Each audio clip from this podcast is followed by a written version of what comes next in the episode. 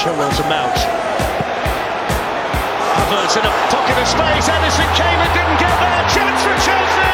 Goal for Chelsea. Kai Havertz in the Champions League final. Podcast of Stamford.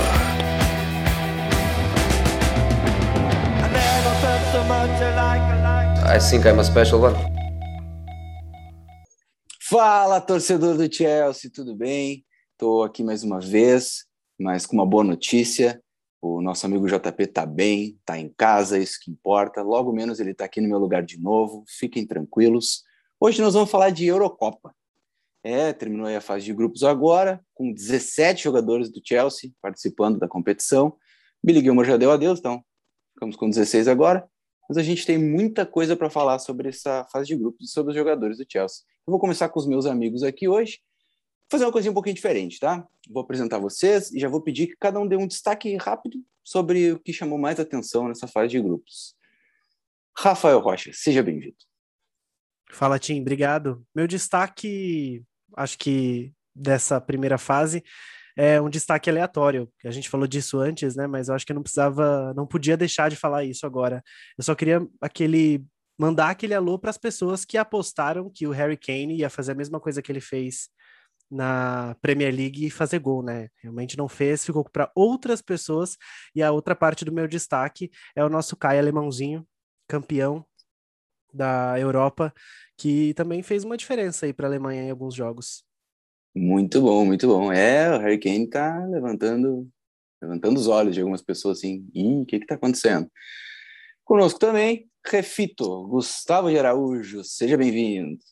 Salve, Tim, Rafa, já começando com aquela corneta braba no rival, de, de lei, só para não perder o costume. Cara, eu vou. Eu vou do MVP do, do Gilmer, mais uma estreia e mais um. E mais um prêmio de melhor em campo, né? Aconteceu em, na vida inteira dele, praticamente.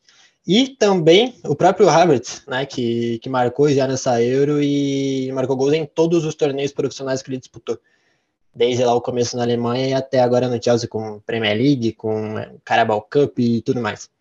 E na Champions, né? Na Champions o gol dele foi o, o, o da final. Apesar do, do Gilmore ter pego Covid e também ter sido eliminado, agora nem jogou a última partida, a Escócia não conseguiu passar, mas mais uma vez MVP, sempre que estreia, coisa de louco. Acho que isso aí deve ser um recorde. Eu não tenho os números aqui, mas imagino que seja algum tipo de recorde dá pra gente dizer que é recorde, porque ninguém sabe isso e ninguém vai saber. Então, dá pra gente falar que é recorde, primeira vez na história. Inédito. Eu imagino que seja mesmo. Até porque esses prêmios de MVP são bem recentes, né? Uh, eu vou um pouquinho fora aí do, do futebol, do que acontece dentro do campo, para falar do que aconteceu hoje no jogo com a Alemanha e Hungria, depois de toda essa situação que a gente teve do governo húngaro, né? justo no mês da visibilidade do, do, do LGBTQ, falando que não se deve falar sobre isso nas escolas, implementando uma lei, coisa ficou feia, a UEFA manteve sua neutralidade, mas não a Alemanha, né? O jogo foi em Munique, o prefeito se posicionou, os jogadores se posicionaram, a torcida se posicionou, invadindo o gramado com a bandeira durante o hino da Hungria. Isso foi uma das coisas que mais me, me tocou nessa Eurocopa até agora. Já que vamos falar de Alemanha, né? E vocês já puxaram o Kai Havertz aí, temos um confronto de três jogadores do Chelsea contra três jogadores do Chelsea nas oitavas. Vai ter Inglaterra e Alemanha. Começar com o Rafa, que vai torcer para a Inglaterra, eu tenho certeza. Acho que o Gustavo não. Então, vamos ver no que, que vai dar isso aí. Primeiro, Rafa, o que, que tu achou da Inglaterra nesse começo e o que tu acha que pode acontecer com eles aí, seguindo na Euro? Ah, primeiro, eu só queria falar que eu torci muito hoje para a Alemanha, especialmente por, por todo esse cenário que muita gente diria que é cenário político, né? Mas para mim não é cenário político, acho que é cenário humano, sei lá. A gente está falando de vidas de pessoas e a gente tem que respeitar as pessoas e o direito delas. E aí acho que a Alemanha, por meio de algumas, de algumas ações, tanto essa do prefeito de Munique, quanto é, do próprio goleiro Manuel Neuer, que sem falar um, absolutamente uma palavra, só com a abraçadeira dele, ele já demonstra apoio à população LGBT. Então, acho que isso é essencial. Torci muito para a Alemanha. E aí, eu acho que meu destaque é a Inglaterra chega nessa, nessa oitava de final, só que ela poderia ter feito muito mais. Eu, eu tenho esse sentimento. Eu comecei o programa trazendo meu destaque para o Harry Kane, porque se esperava muito dele. É sim uma corneta, porque ele é nosso rival, né? Mas, de qualquer jeito, é, a Inglaterra podia muito mais. Então, acho que desde o primeiro, do primeiro jogo, o quanto a gente teve de críticas por pelos pro Southgate, sei lá, primeiro por não ter colocado o Sancho, não ter colocado o, o Tewell, e aí, enfim, uma série de decisões que todo mundo critica. Realmente, é, muitas decisões dele podem ser criticadas. Acho que, inclusive, o fato dessas escolhas estranhas e, e demorar tanto para colocar algumas pessoas como o Sancho, por exemplo. E eu acho que a Inglaterra poderia muito mais. Acho que por esse motivo, é, parece que a Alemanha chega um pouco mais forte apesar de a gente saber que passou no limite também, né? A Alemanha não era para passar, acho que a Inglaterra passou com um pouquinho mais de segurança e a, Alemanha já não.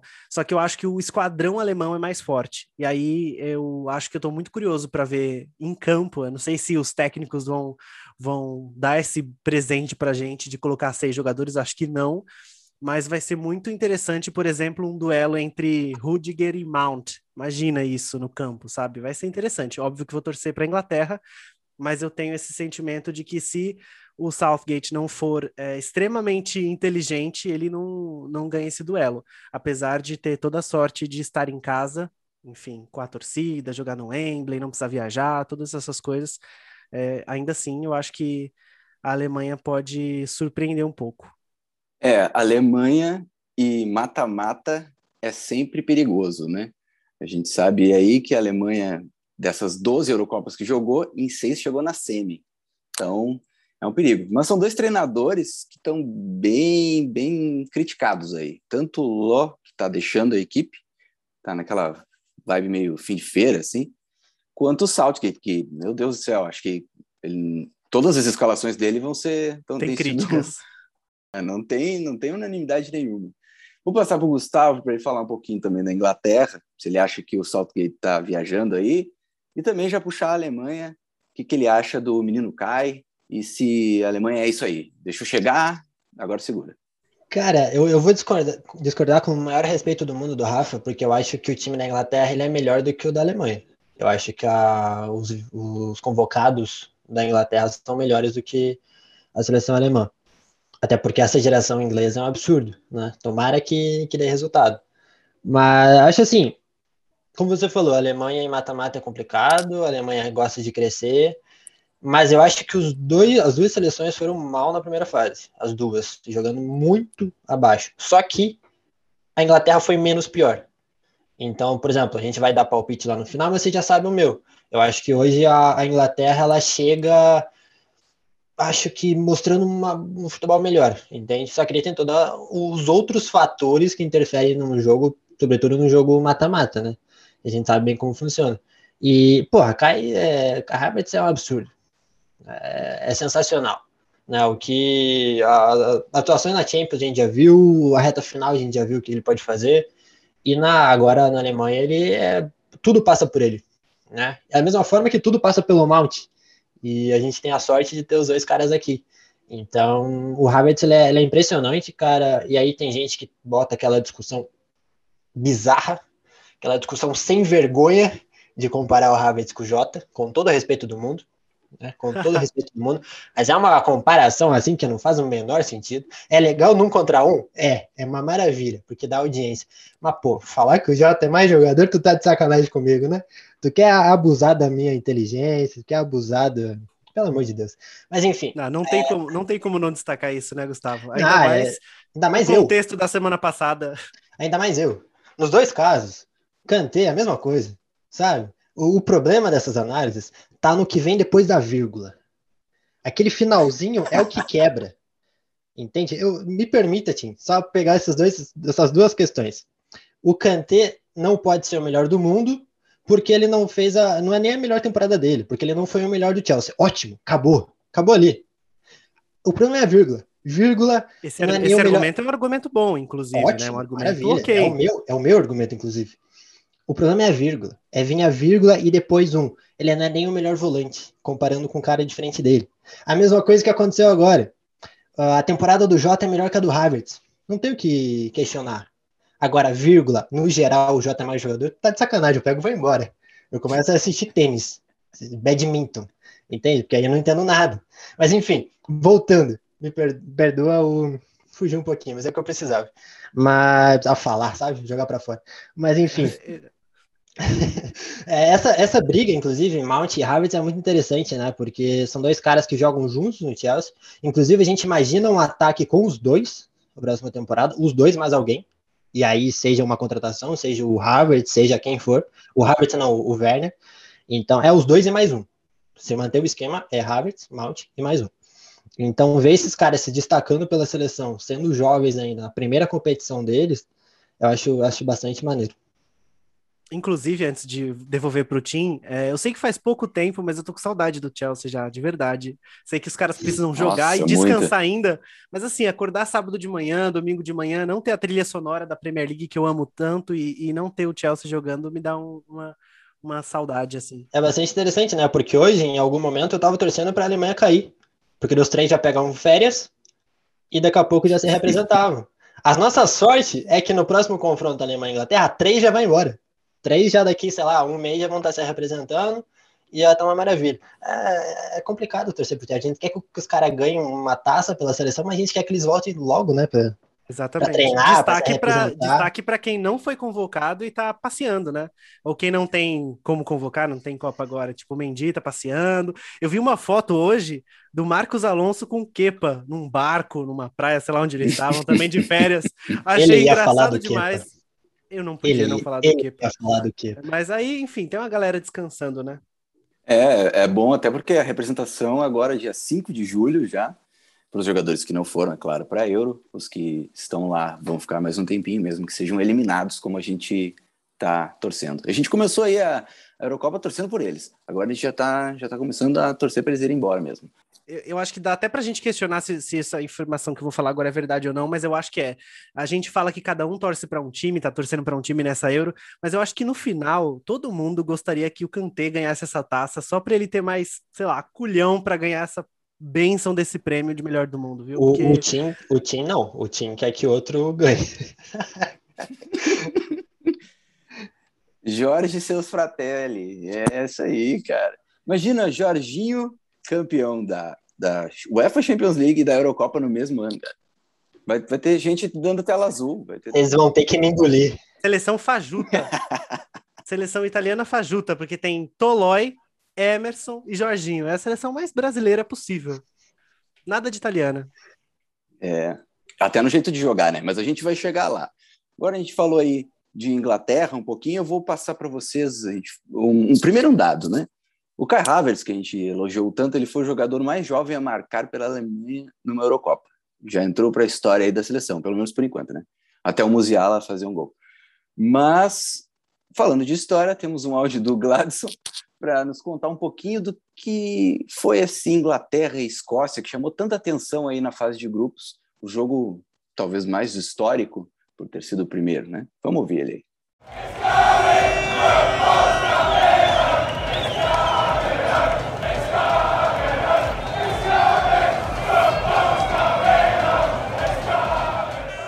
Salve equipe Blues of Stanford, salve ouvintes. Aqui quem fala Sou eu, Gladson Rafael, e aceitei o convite aí do pessoal do podcast para falar um pouquinho sobre cultura, sociedade, política e outras cositas más. Já que estamos em período de Eurocopa e temos nada mais, nada menos do que 16 convocados do Orgulho de Londres representando nossas cores no torneio do Velho Continente, então vamos traçar um paralelo aí de algumas seleções, alguns jogos, para fazer esse bem bolado. É, eles, o pessoal já deve ter avisado aí, se não avisou, fica a nota.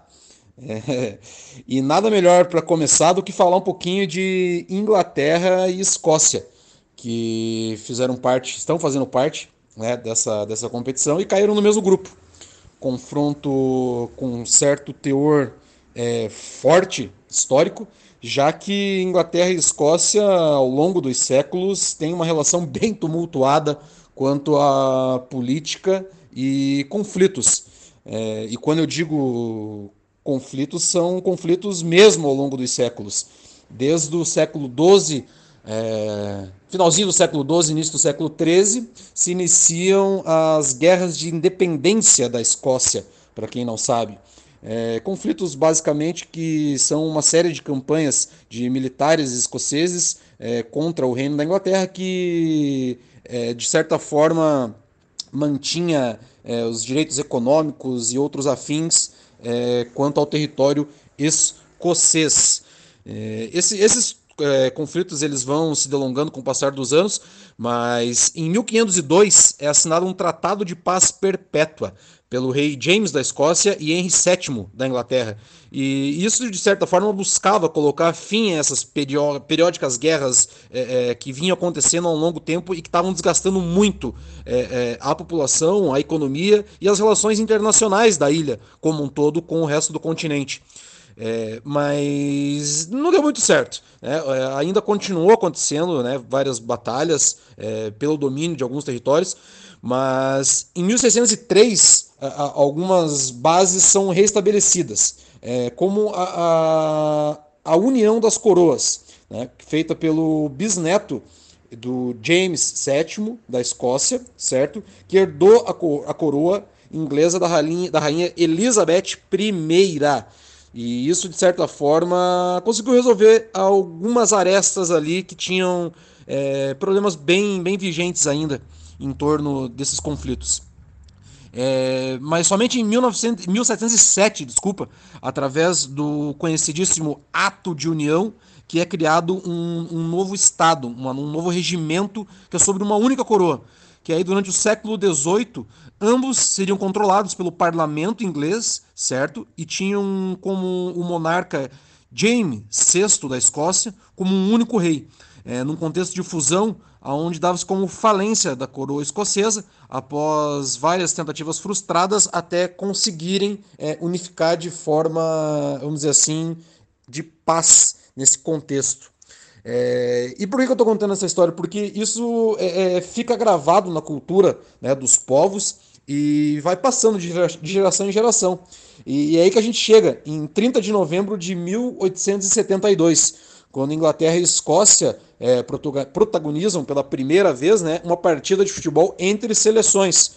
É, o jogo foi um monótono, um bucólico 0 a 0 é, num campo de, de cricket, com vários atrasos na partida por conta de uma neblina bem característica da cidade de Glasgow, para um público de aproximadamente 4 mil pessoas, que na época é, desembolsaram aproximadamente 5 cents como preço do ingresso para poder assistir essa primeira partida entre seleções e histórica, que na verdade era um evento muito mais político, como um selo de paz entre os países, né, as repúblicas, do que qualquer outra coisa mais, longe de ser um grande evento esportivo, porém de grande valor histórico. É, tá aí um recorte rapidinho da história para contar que é muito mais do que futebol, que fora das quatro linhas carrega um grande peso e que até hoje traz essa, essa aura para esse confronto, que muitas das vezes não pode ser ter grandes partidas dentro de campo, mas fora dele conta-se muita coisa. É isso, galera. Espero que tenham gostado. A gente volta em breve.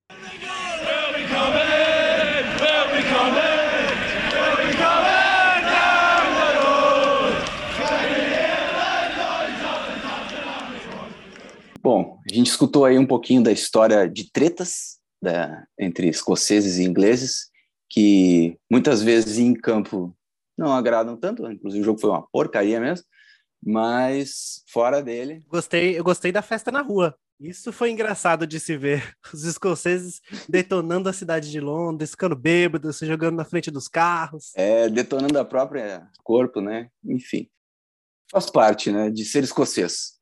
Mas foi, foi uma, uma coisa bem, bem legal de se ver. Mais uma dessas coisas que a gente vê que o futebol é muito mais do que só aquela bola que cai lá e os caras se, se matam para fazer um gol. Ele esqueceu aí quanto ele falava de um dos jogadores. Ele falou que eram 16, né? Foram 17. Eu acho que ele esqueceu foi o Batshuayi. Porque quem é que lembra do Batshuayi, não é mesmo? Mas ele tá lá. Ele até entra de vez em quando. Que mancada. ele nem é quase mais do Chelsea. Ele mal joga pela Bélgica. Aqui, vou, vou defender. Batshuayi nessa Euro tem mais minutos em campo que o Tigo. Batshuayi, acho que a gente não tem muito o que dizer, né? Mas tem dois jogadores que têm jogado e que também chamam um pouco de atenção por suas seleções um tanto quanto o lado B. A gente tem aí o Christensen, que fez um golaço na Dinamarca, né? A Dinamarca passou por uma situação bem, bem complicada logo na primeira rodada. Foi, foi um momento também emocionante esse 4 a 1 que a Dinamarca meteu com o golaço do, do Christensen. E o Ampado, que entrou bem, jogou bem, quando foi titular, foi expulso. Mas as duas passaram e vão se enfrentar. Uh, vamos começar aí com o Gustavo, que eu sei que ele que ele acompanhou o Ampado e eu quero, eu quero ouvir dele. O que, que ele acha que Ampado e Christensen mostraram até agora? Cara, o Christensen, ele não teve atuações brilhantes, mas foi aquele zagueiro que a gente conhece. Né? Aquele zagueiro que se mostrou, na verdade, aquele que a gente está conhecendo. Que, que se tornou um zagueiro confiável. Um zagueiro que, que você pode botar em campo em qualquer jogo que, que ele vai entregar e que ele não vai entregar, na verdade, né? Não, não vai levar nenhum perigo para o seu próprio time o que acontecia alguns anos atrás. Então, foi uma primeira fase boa, coroada com um golaço. Sei lá quantos anos que ele não fazia um gol. Acho que desde o Gladbach ele não fazia um gol. Se é que lá fez também. Acredito que fez. Então, é uma, foi uma primeira fase boa do Christensen, assim, segura. Né? O sistema defensivo da Dinamarca não é o sistema defensivo do Chelsea. Ele não tem o Rudiger de um lado, as Peliqueta do outro, e nem o Thiago Silva. Mas acho que deu para fazer uma primeira fase boa. E a classificação é extremamente merecida principalmente por todo o contexto Eriksen, né? Que, que a seleção dinamarquesa se envolveu. E o Ampadu, cara, a gente fala muito sobre o tal empréstimo do, do Gilmore, né? Pro Norwich, que agora deve acontecer. O Ampadu é um cara que eu gostaria de ver ficar no Chelsea por mais um ano. Por uma temporada inteira. Eu acho que o, o, o Tuchel daria alguns bons minutos para ele. Eu acho que é um cara que se destacaria. Ele cresceu, né? É que eu sempre falo, o Ampadu cresceu. O Padu não é mais aquele gurizinho de 1,70, ele cresceu. E tá mais forte também. O empréstimo para o Sheffield, no final das contas, talvez tenha sido bastante interessante. Porque jogou nas duas, jogou como primeiro volante, jogou como zagueiro. É óbvio, a amostragem é muito pequena ainda. Você não tem como analisar o Ampadu pelo que ele fez no Sheffield, que foi um saco de pancada a temporada inteira. Mas eu acho que é um cara que o Tuchel tem que olhar com bons olhos nessa pré-temporada, principalmente se o Chelsea não contratar um volante. Porque se você não contrata ninguém e você empresta o teu reserva, que é o Gilmore, alguém tem que ficar. Alguém que está emprestado tem que ficar. E eu acho que o Padu daria certo. Acho que é um jogador que tem uma marcação boa, que tem um passe muito bom. Ah, no jogo contra a Itália, uma, duas vezes a gente via o, o Ampadu lá na, quase na bandeirinha de escanteio criando jogada, né, tabelando com, com o atacante. Então, ele é um cara que ele tem esse toque diferente, ele tem essa qualidade no passe que é o que o Jorginho tem também, e ele sabe marcar muito bem. Então, acho que é um cara para ficar de olho. É um cara que para ficar de olho. E quem sabe, vou, posso estar falando uma besteira muito grande, mas quem sabe vale mais a pena apostar nele do que gastar 80 milhões em, em outro volante. Até porque é tão caro, né? Nossa senhora. É, tão bem caros mesmo. Andei conversando com o pessoal aí hoje que me disse que o Hakimi não ter dado certo torna o Rice uma possibilidade. Mas a gente sabe que esse papinho de Rice não é de hoje e muito difícil de tirar ele nessa janela, né? Então, Ampadu pode ser uma boa opção mesmo, vendo que o Gilmore vai, vai ser treinado pelo Fark na próxima temporada. Mas se tu quiser falar um pouquinho do Gilmore também pode falar, tá, Rafa? Mas queria ouvir de ti também se tu acha que o Ampadu pode ainda ser esse cara, ser esse backup, essa expulsão aí no, no outro jogo pode pegar mal para ele. Já não vai jogar, né? Não vai jogar as oitavas. E também um pouquinho do Christensen. É, eu acho que a única falha dele foi realmente ser expulso, né? Porque aí ele não tem chance de mostrar um pouco mais do que ele poderia mostrar. Mas é igual o que o Gustavo falou, eu, eu sempre acho que empréstimos para algumas pessoas dão certo. É, o cara volta assim melhor, com mais experiência, até porque a gente sabe que o Chelsea é muito bom nisso, né? Em, em, você desenvolve o atleta ou contrata e aí empresta ele por algum, algum momento, se der certo, volta se não der certo, você vende. Então, acho que no caso do Ampadu, acho que é uma é uma escolha que vale a pena, né? Eu me lembro dos jogos que ele chegou a fazer pelo Chelsea, né? Então, tudo bem que era um cenário onde a gente não tinha muita opção, não tinha muita escolha, mas eu acho que era muito interessante, assim, ter, ter ele em campo. E sobre o Christensen, é, é igual eu comentei no Twitter, né? Eu nunca critiquei o Christensen. Se alguém tem provas, eu, eu criticando o Christensen não existe. Mas brincadeiras à parte, eu sei que ele teve uma fase onde a gente criticou muito, e eu sempre falo que eu tenho trauma do Christensen por causa do Barcelona. Só que o que o cara cresceu com o Tuchel nessa temporada, nesse meio de temporada, né, que dá pra gente falar, porque até então a gente sabe que o Lampard não usava ele tanto, não, não talvez acreditava ou não, não tinha tempo de, de treiná-lo como ele gostaria.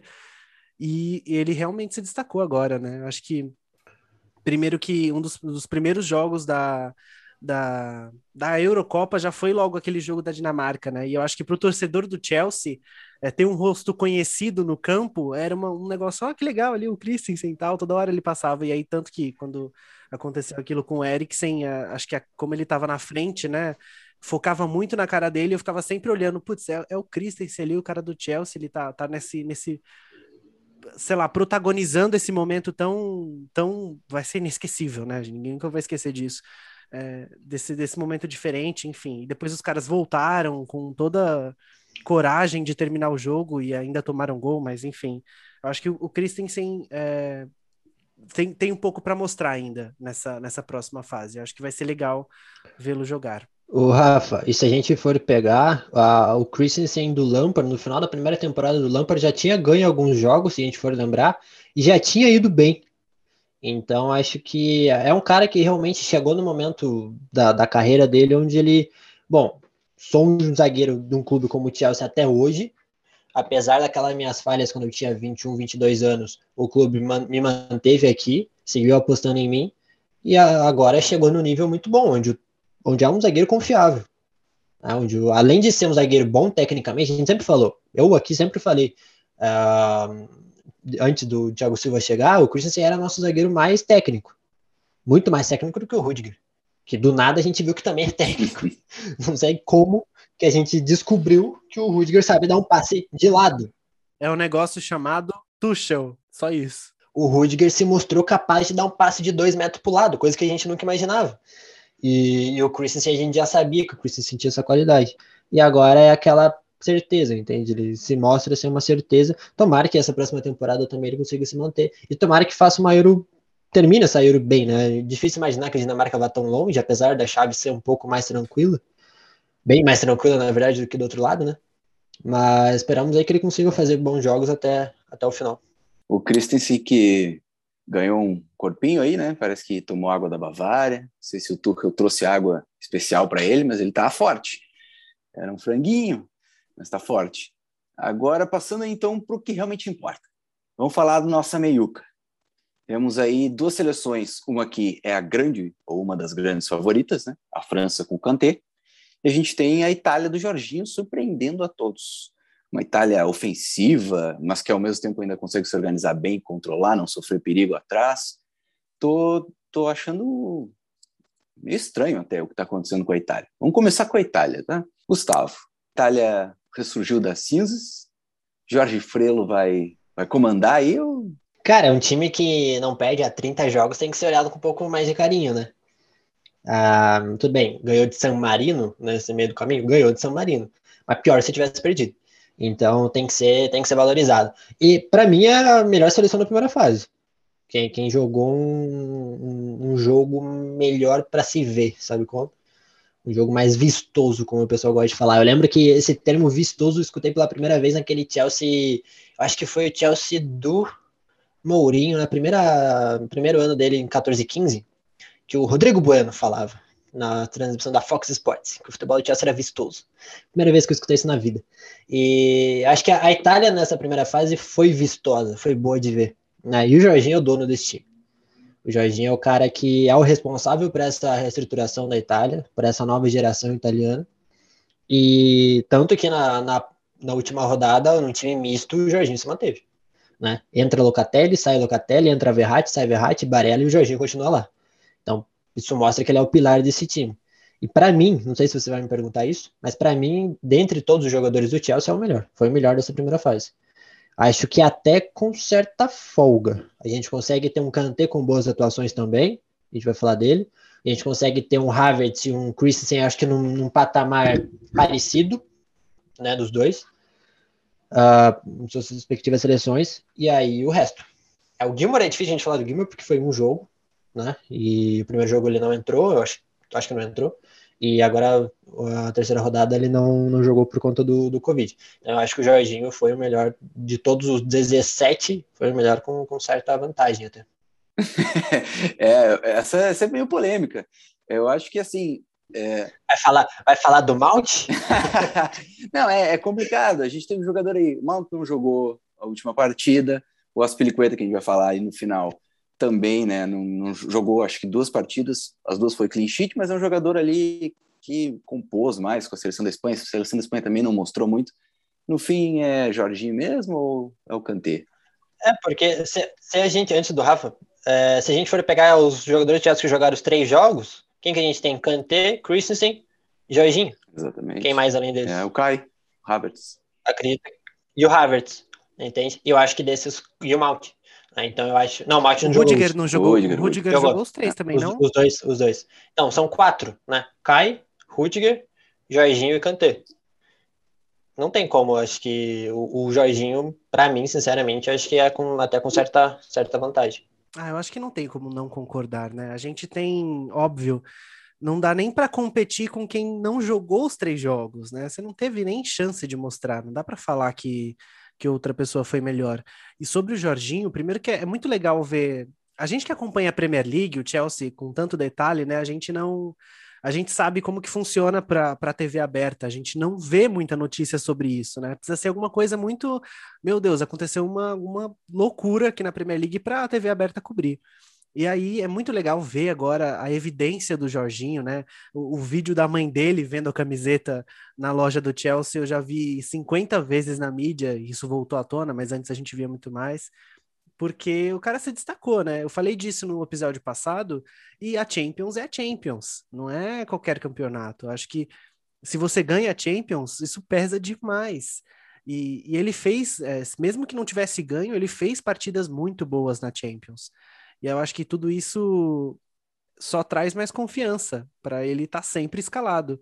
E eu acho que se você está sempre escalado e, e, tem toda essa confiança, você tem mais chances de, de fazer algo pelo time, de jogar bem. E ele realmente tem feito isso. Então eu acho que não, não, não daria até agora, até esse momento do campeonato, eu não, não diria que outro, outro jogador, tipo Mount, eu ia até falar Tewell, né? Tipo, ah, quem é melhor?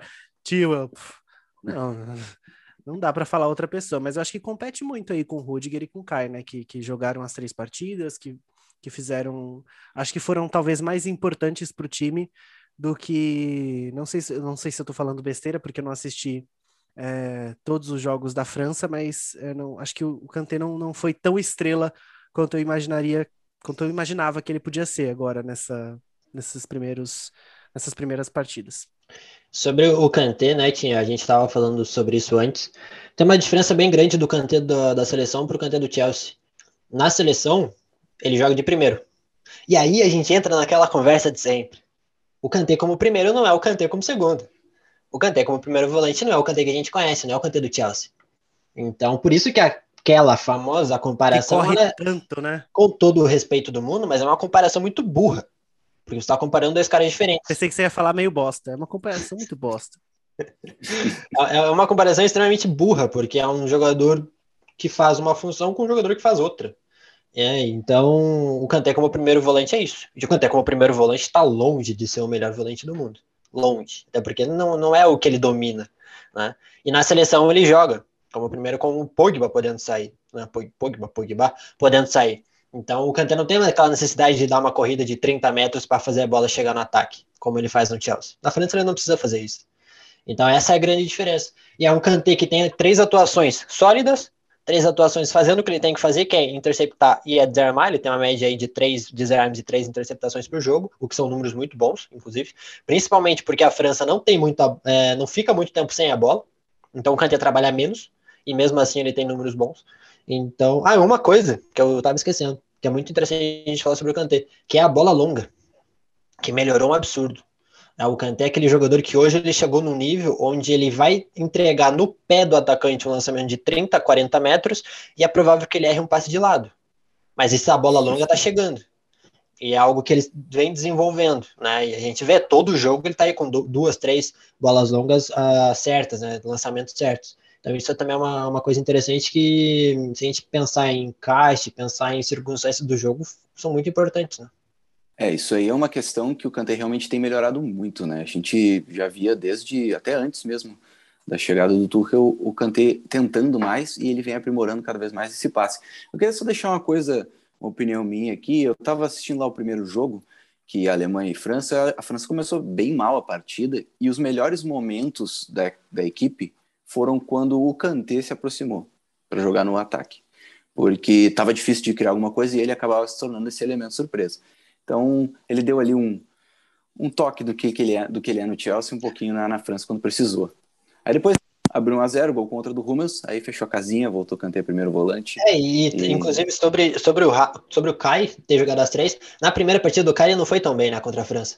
Então, por isso que eu boto ele um degrauzinho abaixo, porque contra a França, das três, foi a pior partida do Kai, foi onde ele menos apareceu, né? Você pode concordar que você viu os três jogos.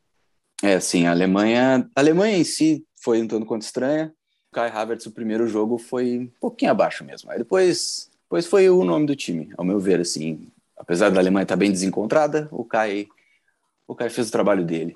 E a Alemanha passou, né? Vou falar um pouquinho do Aspilicueta, que a Espanha estava uma bagunça, ninguém sabia o que, o que fazer, né? Ali nos primeiros jogos, meu Deus, a Espanha vai cair. E enfiou 5 a 0 a Aspilicueta titular. Os dois jogos que ele jogou como titular, a Espanha não sofreu gols. Fica aí o questionamento, Luiz Henrique numa seleção que toca tanto a bola, mas sofre muito quando perde ela, acho que as periquetas faz toda a diferença, né?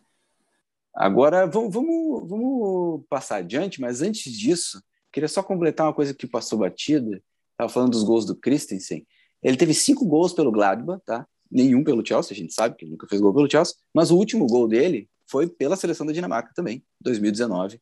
Então, os últimos dois gols do, do Christensen foram aí pela Dinamarca. Uma diferença de dois anos quase de um gol para o outro, mas tá saindo.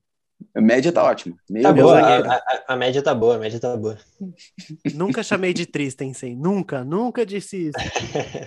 Igual aquele pessoal que contrata zagueiro porque o zagueiro faz gol, né? O diferencial é o zagueiro fazer gol. O zagueiro não tem lá que fazer gol, então dois, um, um gol por cada dois anos tá uma maravilha.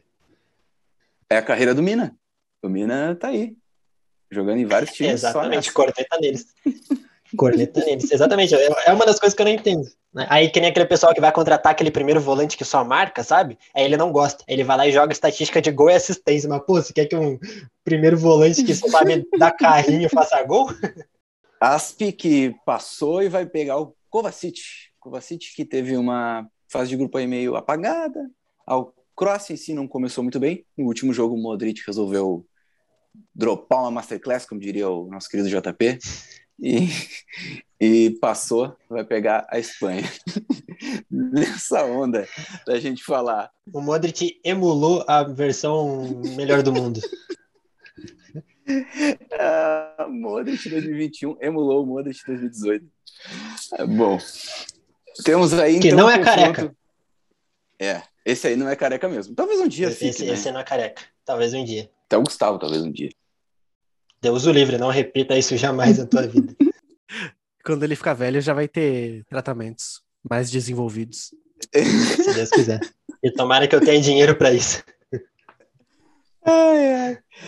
Bom, temos então Croácia e Espanha, né? Na mesma chave ali, temos a França com a Suíça. Eu vou começar com essa chave. Eu quero que vocês me digam qual desses quatro vai ser o semifinalista dessa chave. Então temos França e Suíça, Croácia e Espanha. Gustavo, qual é o teu semifinalista? França. França. Eu vou de França também. Rafa? Suíça, zoeira. França também. Não tem como não. Não tem como não apostar na França.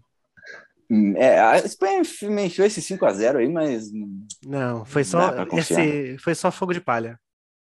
Aí chega o Kovacic na semifinal, mete dois gols contra, contra a França. Aí a gente vai ter o, o tweet, né? Tem jogador do Chelsea na semifinal. Quem é? Kovacic. É complicado. Pelo menos não vai ser o ex-Morata, né? Que daí é, Foi o é que eu falei, ô Tim, foi o que eu falei hoje, né? A gente tem 17 jogadores e vai lá e bate, bate o Batshuayi, campeão. Imagina? o cara tem 20 não, minutos na, na Euro inteira. É, pode até dar, ele vai voltar numa possível quarta de final, ele tá aí. Quem sabe? E será que chega lá? No grupo lá naquela chave tem País de Gales contra Dinamarca e República Tcheca e Holanda. Dizem que é a, a mamata aí. São, isso aí é a surpresa, vem daí. Qual é a surpresa para ti, Gustavo? Não, eu acho que aí a lógica é da Holanda e deve dar Holanda, né? Deve, hum. deve dar Holanda. Uh, inclusive, eu acho que a Dinamarca passa por Gales, a não ser que o Bale emule o Bale top. aquele, aquele eu, gostei, eu gostei dessa palavra. Aquele é Bale, legal, né? sabe? Aquele, é, é uma palavra bonita. Entende? Aquele Bale. Se ele emular aquele Bale, aí pode ser que pode ser que ele cometa o crime. Ele esqueça de vez, de uma vez por todas o, o, o Bale, o jogador de golfe, e, e foque no futebol. É. Aí, aí é uma possibilidade. Segunda faixinha é Wales, Golf e Real Madrid. Então é, o Wales está na frente. Pô. É. Eu prefiro que ele vá pro golfe do que fique no Tottenham metendo gol na gente aí. Então fica no golfe lá quietinho que tá suave. Tottenham? Que isso? Concorda, Rafa? Tu acha que é a Holanda aí? Eu acho que a Holanda é a mais forte nesse, nessa chave. Eu acho que realmente tem mais possibilidades. Mas eu acho que se tivesse, se fosse para a gente dizer, falar de uma, de uma chave onde teria uma zebra, eu acho que seria essa mesmo. É, pode acontecer realmente de, de o Bale levar Gales para um passo à frente, mas eu acho mais difícil. Eu apostaria na Holanda também. Até porque a Holanda tá jogando bem, né, Tim? Sim. A Holanda tá jogando bem, tá, tá bem, bem arrumadinha. Teve aquele susto na estreia contra a Ucrânia, aquele jogaço, né? De 3 a 2 mas uh, é um time que tá, tá bem encaixadinho. O Hinaldo e o Depay estão jogando uma barbaridade. É, eu acho que a Holanda tem, tem um time bem interessante como time, né? Ele não tem tanta estrela como já teve em outros momentos, mas é um time que tá bem organizado mesmo. Mas eu gosto do caos. E a gente teve aí, a gente tá cornetando o Bale, Vanda. mas querendo ou não, o Bale fez um bom, uma boa fase de grupos. Ele perdeu aquele pênalti ridículo. Quem que tá cornetando o Bale? Tô aqui botando fé no Bale que ele vai levar. tô, tô, tô botando fé que ele vai, vai emular a melhor versão Bale da vida dele. Ah, tá, que ele vai levar, que ele vai, que ele vai levar Gales para eliminação. Agora vem tá uma concordando demais. A gente tá concordando demais aqui. Eu vou de Dinamarca. Eu acho que nós vamos ter o, o Schmeichel Filhote aí, vai dropar Masterclasses e vai segurar tudo. Eles vão passar com meio a zero, vão chegar na cima. Ai, não, eu acho que é uma previsão legal. Não, não é uma, uma aposta furada. Eu acho que o Schmeichel... É, eu acho, eu acho que a, a Dinamarca é a segunda força dessa chave, desse lado, né? Tem um cara que gosta de fechar gol. Peter Schmeichel. né? Eu acho que, que é possível. Se, se não for a Holanda, eu colocaria a, a Dinamarca sem dúvida. É, eu vou de Dinamarca. Vamos começar com os mais complicados agora. Numa chave temos Bélgica, Portugal, Itália e Áustria. Coitada da Áustria, Deus. né? Fez uma fez uma fez um bom uma boa euro, mas complicou. Rafa, começa aí. Putz, é difícil. Eu, eu acho que eu, eu vou apostar em, em CR7. Eu acho que a gente sabe que ele não tem a melhor seleção deste planeta, mas ele é um CR7, né? Eu acho que dá para dá para dá para fazer alguma coisa aí nesse, nesses próximos jogos. Eu aposto eu aposto em Portugal. Acho que acho que seria interessante vê-lo mais para frente e acho que é uma das opções. Pelo Rafa, não vamos ter Batshuayi campeão da Euro, então. Nem, nem, nem Hazard. Por mim, vamos. Cara, é, eu acho que Portugal tá jogando menos do que deveria, mas uma das seleções que estão jogando menos do que poderiam, né? Porque a, seleção é boa, é bastante boa. Muita gente botava como uma das favoritas, né? dessa, dessa Euro. Mas eu, cara, eu, tenho, eu fico com muita dúvida nas quartas. Eu acho que a Bélgica passa de Portugal. Eu acho. Eu acho que o Lukaku. O Lukaku é, tá na melhor fase da vida dele, né? O cara é um, um touro. Eu acho que eu, eu, a minha dúvida está nessas quartas de final Bélgica e Itália. Eu não faço a menor ideia. Eu acho que, que a Bélgica tem mais onde tirar. Porque, pô, a partir do momento que você tem De Bruyne, que não precisa fazer muito esforço para fazer estrago, Lukaku, da mesma forma, e um Hazard que na última partida deu uma melhorada e talvez se encontre nessa Euro, cara, fica difícil segurar, né? Só que a parte defensiva da Bélgica é uma desgraça. Então, um imóvel também que mete gol a rodo em si. Cara, é muito difícil. Eu tô, tô bem em dúvida, mas eu, eu vou de Bélgica. Eu vou de Bélgica até para reeditar a semifinal da Copa. Quem sabe? A aposta do Tim a gente já sabe, essa chave vai ser legal, né? Cada um tem uma aposta. É, é cara, eu, eu vou até fazer uma meia-culpa, assim, acho que Portugal, a gente estava falando sobre o Cristiano Ronaldo, mas é a melhor equipe que ele já teve, né? No período Cristiano Ronaldo, o melhor Portugal que ele teve para jogar com ele é dúvida. esse. Então não dá para descartar. Agora, a Bélgica, o ataque da Bélgica, ele é ele é absurdo. Ele é absurdo. O- não, não existe a bola cair no pé do Lukaku e não ser um problema. Então acho que vai passar. Agora, eu vou ficar com a Itália no confronto, justamente por isso que o Gustavo falou. A defesa da Bélgica, ela não me É passa mãe. confiança.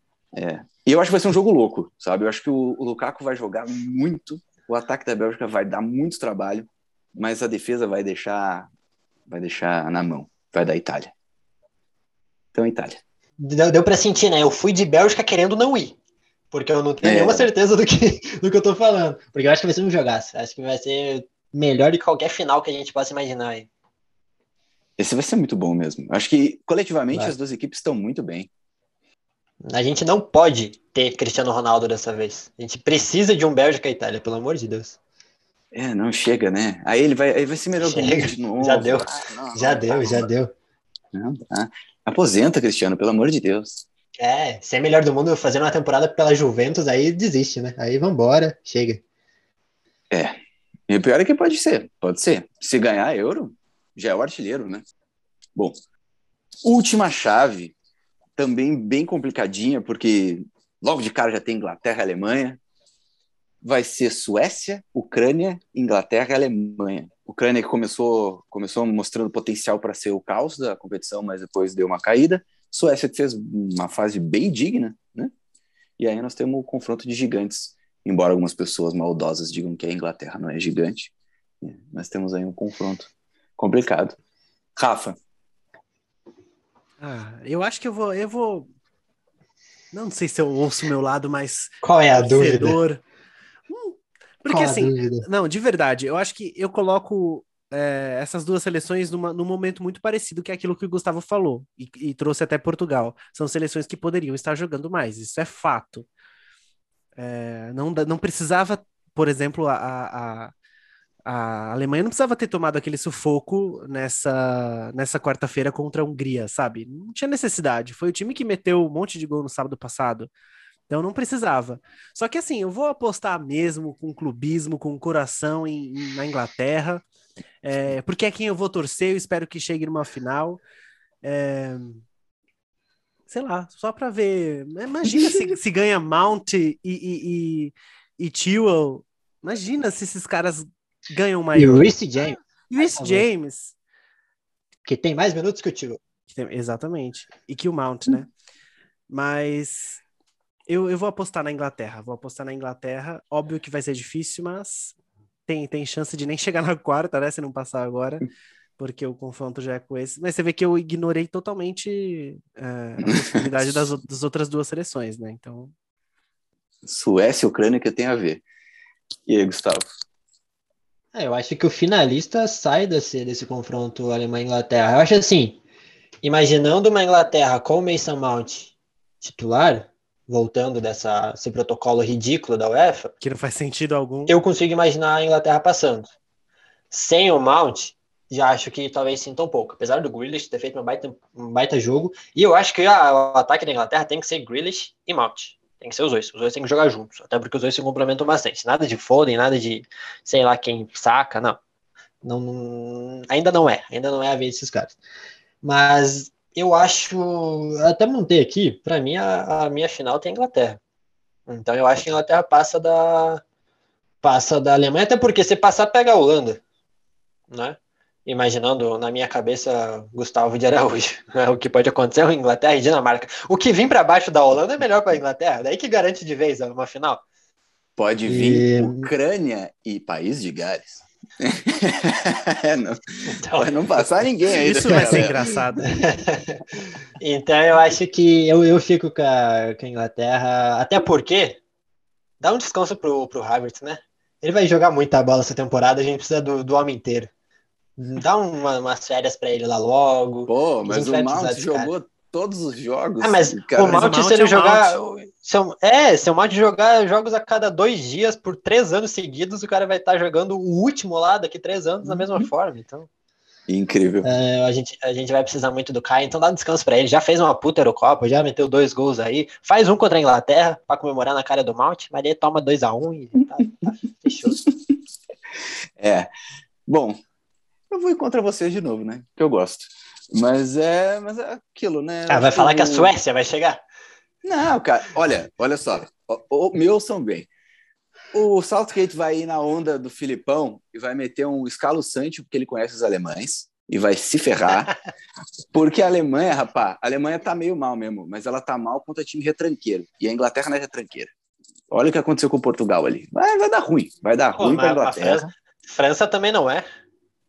Pô, meu Deus, a França é a melhor defesa da Eurocopa, rapaz. Mas É não é retranqueira, pelo amor de Deus. Tu viu o jogo contra a Alemanha?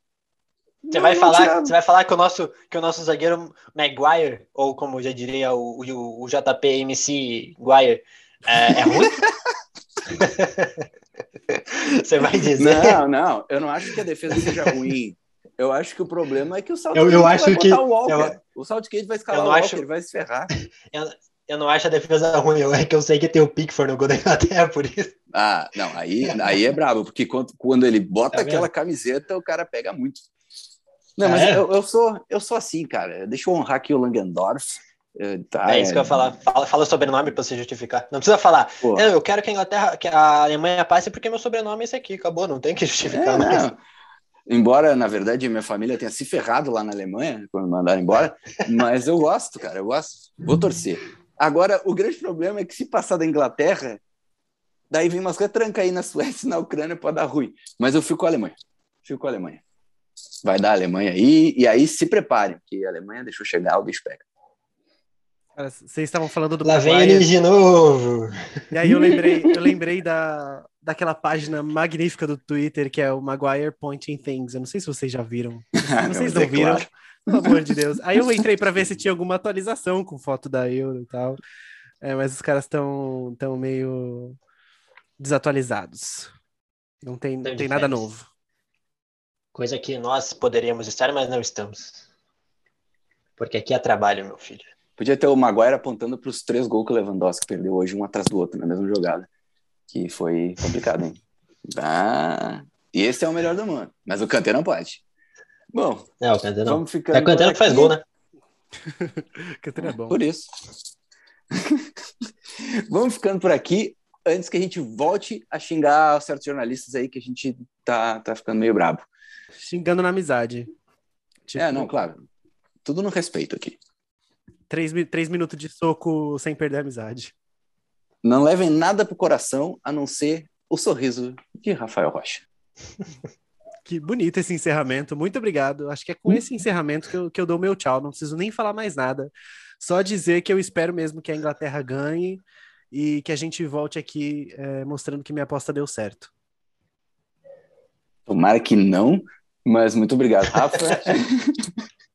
Gustavo, sempre bom. Desculpa aí, mas eu tô, tô meio, tô meio doite agora. valeu, Tim, valeu, Rafa.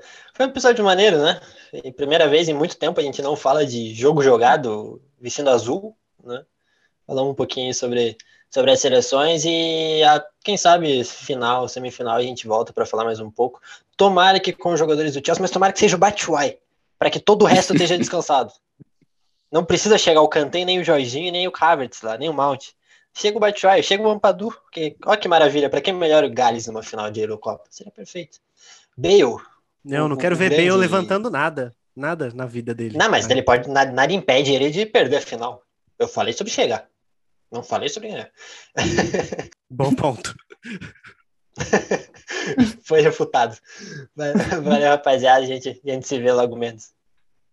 Valeu, valeu, gente. Vocês já sabem, né? A gente tá aí cobrindo a Eurocopa todo dia lá no nosso Twitter. A gente também tem o Instagram, arroba Blues of Stanford. Vocês sabem como é que funciona, né? YouTube, podcast, blog. Se liga na gente que na semifinal nós estamos de volta aí para nos cornetar. Tchau, tchau!